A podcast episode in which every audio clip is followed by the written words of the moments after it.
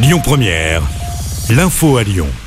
Bonjour Christophe et bonjour à tous. Le réseau TCL allégé à partir de lundi prochain et jusqu'à la fin de l'année en cause une pénurie de chauffeurs. Selon Keolis, il manquerait encore près de 300 conducteurs. Le réseau TCL est contraint donc de baisser son offre de moins 4 à moins 0,6%. Au total, 40 lignes de bus et le tram T7 seront concernés par le dispositif d'allègement. En revanche, les métros B et D ainsi que le T3 seront renforcés jusqu'à la fin de l'année. Les grévistes du dépôt de carburant de Fézin sont les derniers en France encore mobilisés. Hier, le mouvement a pris fin à la raffinerie Total Énergie de Gonfreville en Normandie. Les grévistes de Fézin qui attendent toujours l'arrivée d'un médiateur de la République. Dans l'actualité locale, des coups de feu tirés mardi soir à Lyon.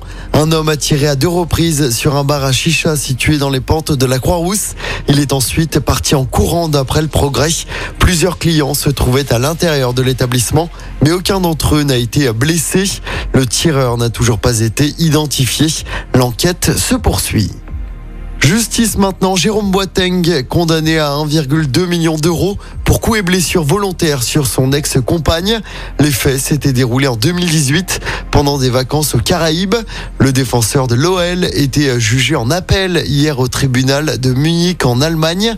Les fonds doivent notamment bénéficier à des associations de soutien à des femmes victimes de violences.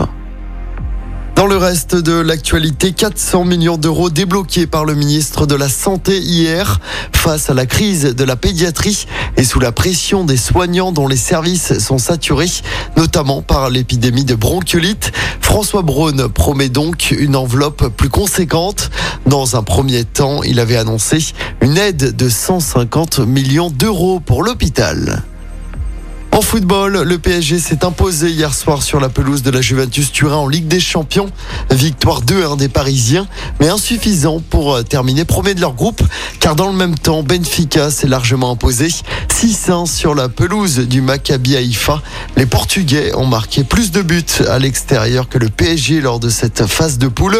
Le PSG connaîtra lundi prochain son adversaire pour les huitièmes de finale de la Ligue des Champions. Écoutez votre radio Lyon Première en direct sur l'application Lyon Première, lyonpremière.fr et bien sûr à Lyon sur 90.2 FM et en DAB+. Lyon Première